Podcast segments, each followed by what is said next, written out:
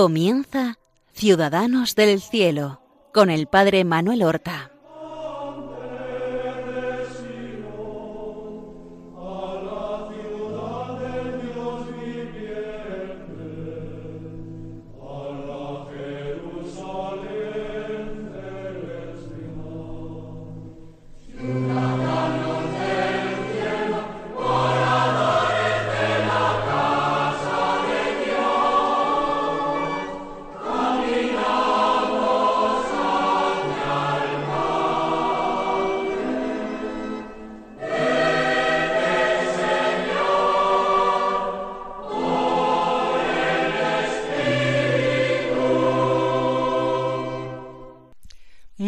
Buenos días.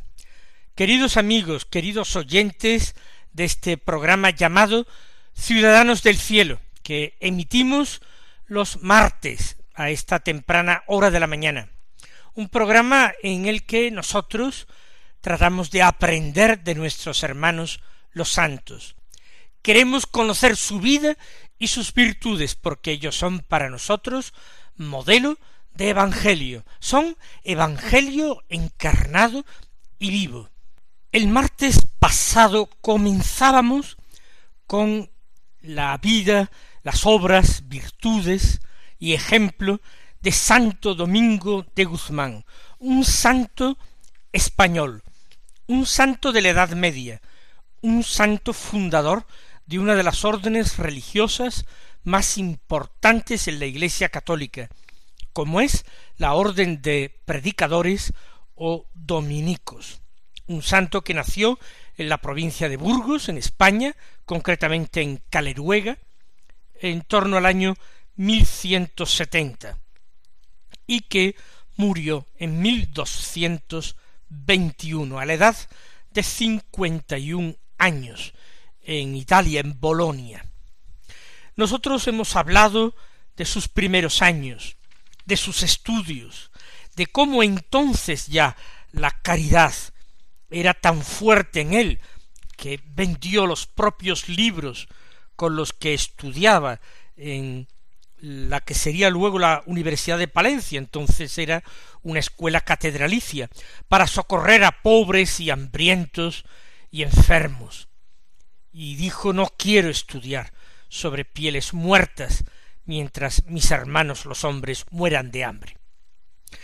Cómo este joven admirable había sido acogido en la diócesis de Osma por su obispo llamado Diego de Acebes. Seguramente él lo ordenó sacerdote y lo insertó en la comunidad de canónigos que vivían junto a la catedral, canónigos que vivían vida común con una regla, la regla de San Agustín, con gran perfección.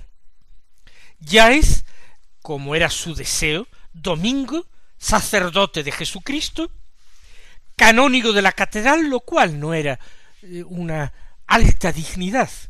Si gozara de un beneficio en otro lugar, podría disponer de más medios materiales. Aquí hacen una vida que nada se diferenciaba de la vida religiosa, vida común, obediencia al obispo, castidad y pobreza en el compartir toda la vida y la oración en el coro de la catedral de Osma.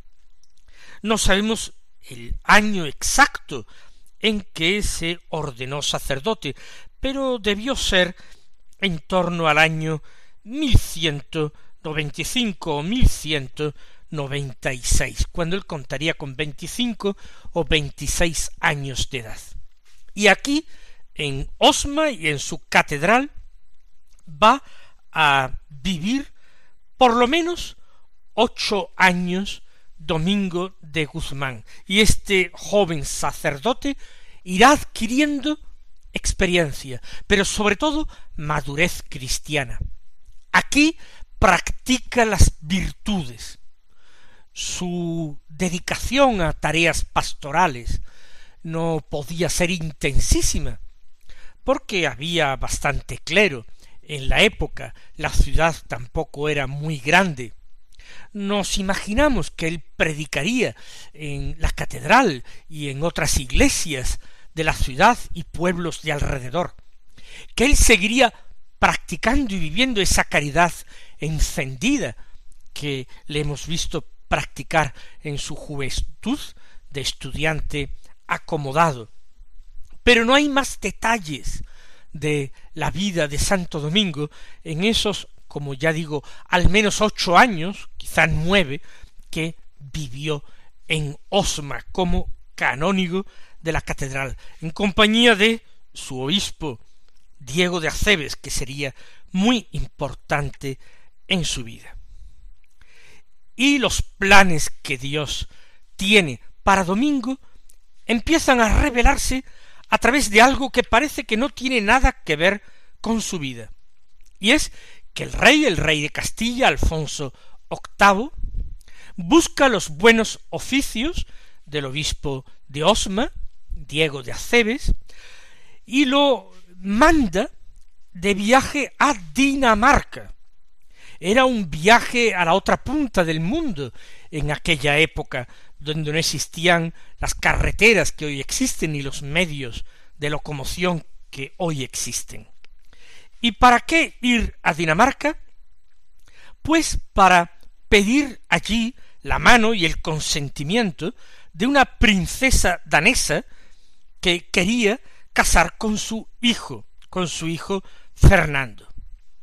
Para eso, el obispo Diego de Acebes que acepta la encomienda, la embajada, se forma un pequeño séquito que lo acompaña en tan largo y eh, aventurero viaje. Y en ese pequeño séquito que él forma se encuentra uno de los sacerdotes de su total confianza, que es Domingo de Guzmán.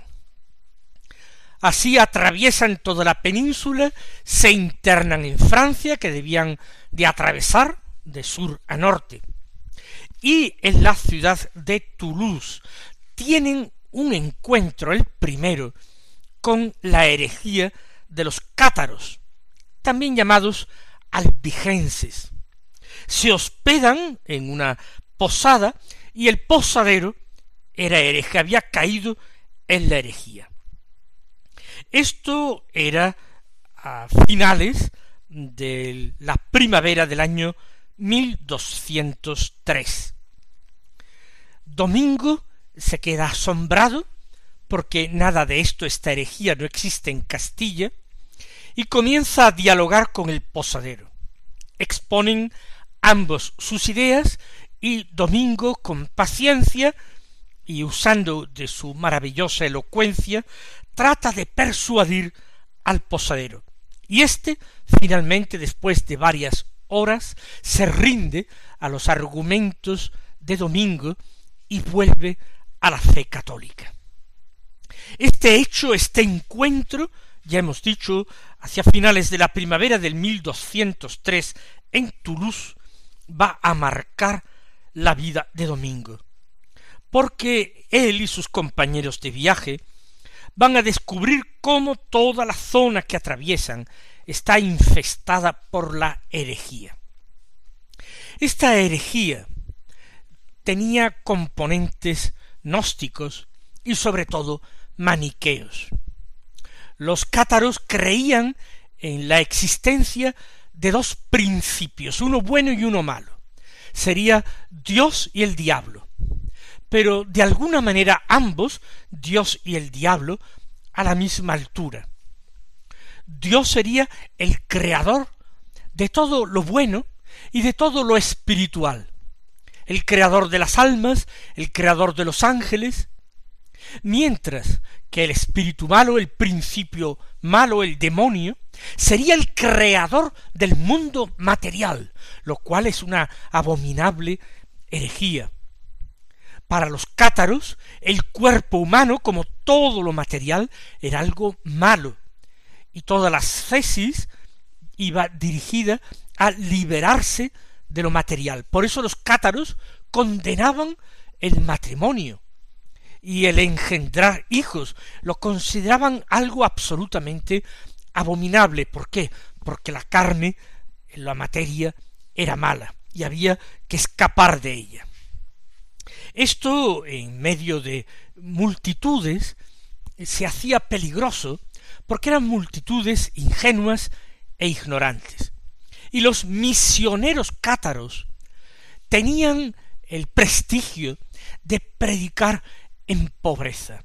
Iban como los apóstoles de Jesucristo en misión por los pueblos y aldeas de Francia, por los caseríos, por los campos, iban en pareja como los apóstoles fueron enviados por Jesús, en pobreza absoluta, y allí donde iban con total desinterés y desprendimiento, anunciaban su doctrina.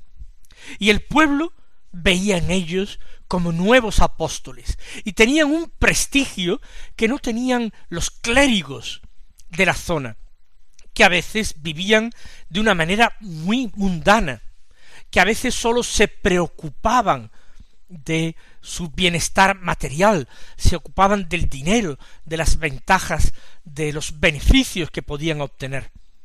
Y a veces los religiosos, sobre todo en los grandes monasterios, también acumulaban fincas, casas, riquezas, muy grandes y aunque su vida fuera austera, en lo exterior eran propietarios de inmensas posesiones, fincas, casas, grandes monasterios. Y el esplendor de la liturgia que se descubría en sus templos más bien animaba a pensar a mucha gente sencilla que su vida se rodeaba de la misma solemnidad y fastuosidad. Este era el caldo de cultivo de la herejía de los cátaros que impresionó vivamente a Domingo y que seguramente le hizo reflexionar y rezar muchísimo. Para no alargarnos, aquella embajada comisionada por el, el rey, el rey Alfonso VIII, encomendada al obispo Diego, llegó a Dinamarca, llegó a entrevistarse con aquella princesa danesa, que otorgó su consentimiento para casarse con el príncipe Fernando, el hijo de Alfonso VIII. Se escribieron cartas y la embajada, con mucha alegría, regresó a eh, España, regresó a Castilla para dar la buena noticia al rey. Era ya el año 1204 y nuestros protagonistas pensarían que iban a descansar tranquilamente de estas aventuras, pero hete aquí que el rey de nuevo quiere enviar al obispo Diego de Acebes de nuevo a Dinamarca, ahora para que acompañe a la princesa danesa a Castilla para que allí se case con su hijo.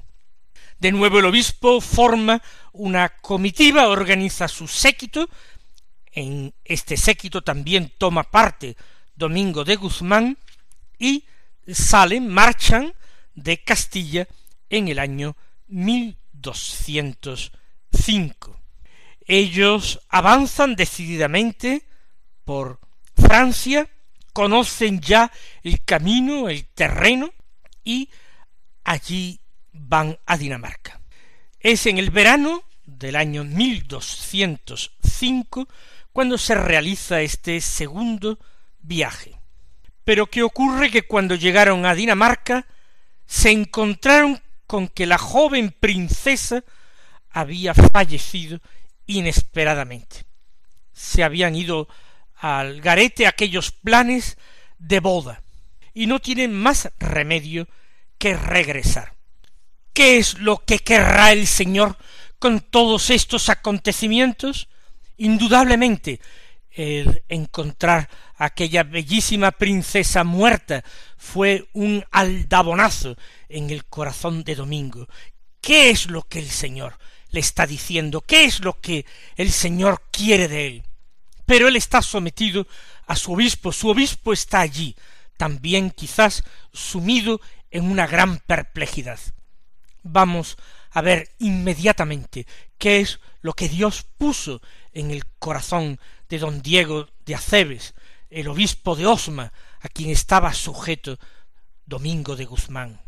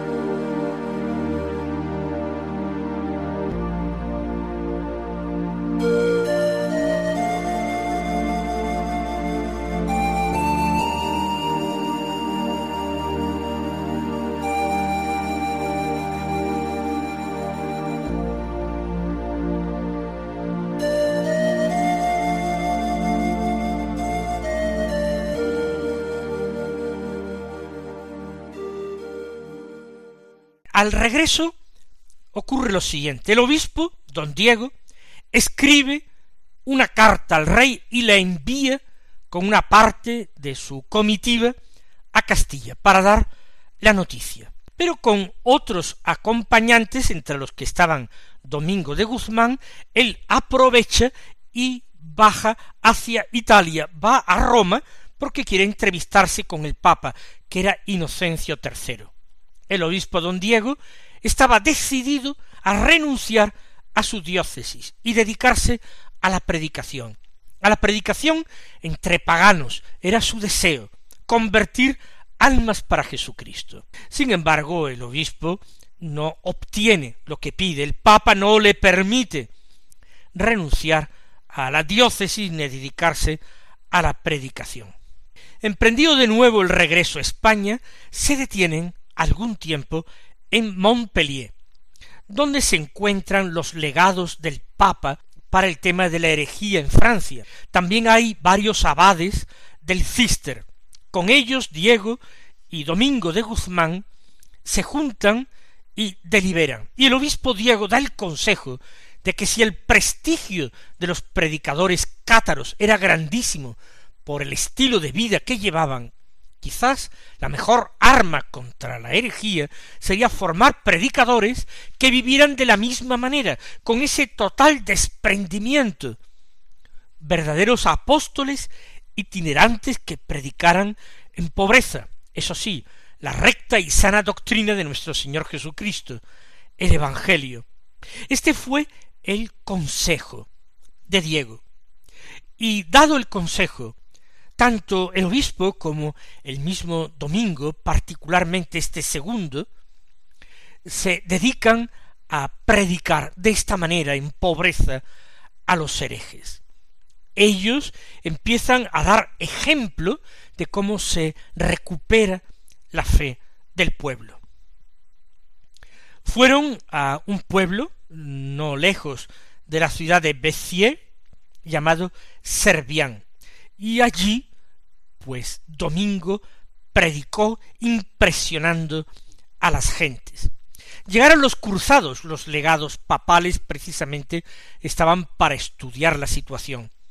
Pero Domingo se mantuvo al margen de aquellas campañas militares que pretendían reducir por la fuerza la herejía, una herejía que era imparable y que se extendía cada vez más.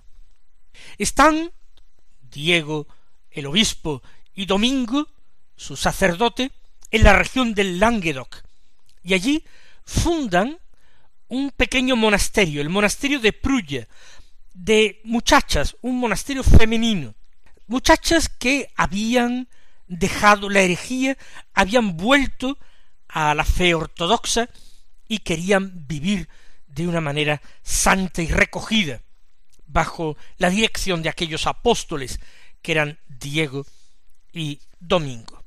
Sin embargo, el obispo don Diego tiene necesidad de volver a Castilla. El Papa no le había permitido renunciar al obispado. Y él se pone en camino en septiembre de 1207. Tenía el propósito de regresar, pero nunca lo hizo porque a finales de aquel mismo año, concretamente un 30 de diciembre, falleció en su diócesis. Y quedó domingo allí. Cuando llegó la noticia allí al Languedoc de que había fallecido el obispo, otros personajes que estaban con Domingo, algunos miembros de aquella primitiva embajada que había llevado a Dinamarca y otros hombres buenos que se le habían juntado, desistieron en su mayoría y verdaderamente quedó prácticamente solo Domingo. Eso sí, él quedó lleno de ánimos y fervor dispuesto a seguir luchando contra la herejía. Podemos decir que aquí está ya el germen de su orden, en todo lo que llevamos dicho y en esto que está viviendo Domingo. Es el año 1207, en 1209 es cuando comenzó la cruzada que no afectó directamente a Domingo. Una nueva etapa se abre en su vida. Ya no está tutorizado por el obispo don Diego, Él se encuentra perfectamente a gusto en este campo misionero. Y además tiene a las monjas de Prulla, que van a ser un verdadero oasis, una verdadera Betania para el alma de Domingo, un foco de oración y de contemplación junto al cual será fácil discernir. Esta es la manera como Dios llama a veces a la vida de las personas, tuerce sus planes, pero los va guiando hacia destinos importantes. Dios se complace en esa búsqueda incesante de Domingo, un joven puro y austero, un joven que oraba, que amaba la palabra de Dios, que llevaba continuamente en sus viajes misioneros el libro del Evangelio de San Mateo y el libro de las cartas de San Pablo, que eran su alimento espiritual, y que incluso cuando se desplazaba a pie de pueblo en pueblo, iba releyendo y rememorando, puesto que los conocía casi de memoria, estos textos, y los meditaba en su corazón, y se llenaba de júbilo, y pasaba a cantar, y otras veces en silencio contemplaba. Mis queridos hermanos, vamos a dejar en este momento la vida de domingo hasta la próxima semana que continuaremos contando esa gran aventura de la fundación de la Orden de los Predicadores. Hasta entonces, que Dios os guarde y os bendiga.